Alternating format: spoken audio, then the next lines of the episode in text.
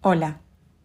Este es un podcast realizado por estudiantes y profesores de tercer año del Bachillerato Popular Vientos del Pueblo, entre los meses de octubre y diciembre del año 2021.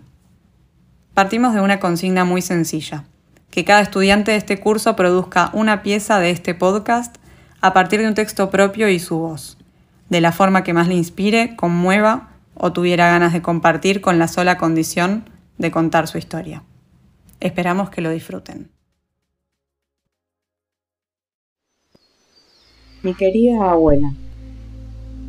Allí, en un rinconcito de Argentina, provincia de Corrientes, vivía ella, una mujer simpática, por ratos inquieta, dedicada a su familia, su hogar y su compañero de toda la vida, Celestino, con quien tuvo 12 hijos y de los cuales uno de ellos solo se había ido a vivir a Buenos Aires, a probar suerte, donde también encontró un compañero y realizó su vida. Norberta, esta linda mujer del campo, solía esperar los veranos, ansiosa por recibir como cada verona a su nieta, hija de Rosa, con quien pasaba todas sus vacaciones, y junto a ella era siempre un verano muy alegre. Esa niña, su nieta, era muy compañera. Pasaban lindos días, desde desayunar juntas hasta dormir en el mismo humilde dormitorio. Tal así que el abuelo tenía que dormir acostado en un sillón del living durante los veranos. La abuela solía ir con su libreta a comprar al almacén todos los mediodías bajo los rayos del sol, pero ésta cubría su cabeza con un simple paraguas.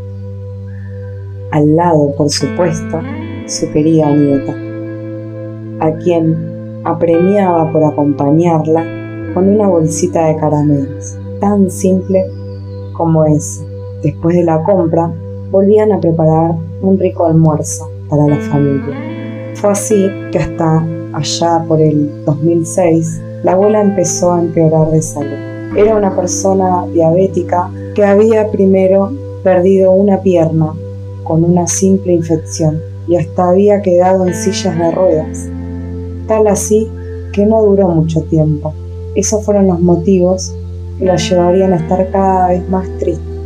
Su nieta ya no podía ir todos los veranos de vacaciones y su salud empeoraba y empeoraba hasta que su corazón un día dijo basta.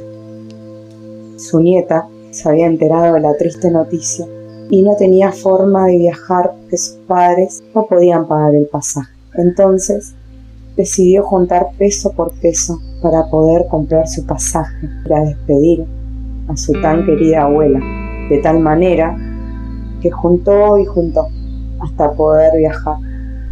Y así, cuando llegó allí a su lugar de vacaciones, a su, lugar de queridos veranos, visitó a su abuela y le prendió una vela. Por dentro dijo, abuelita, allá donde estuvieses, vas a volver a sonreír.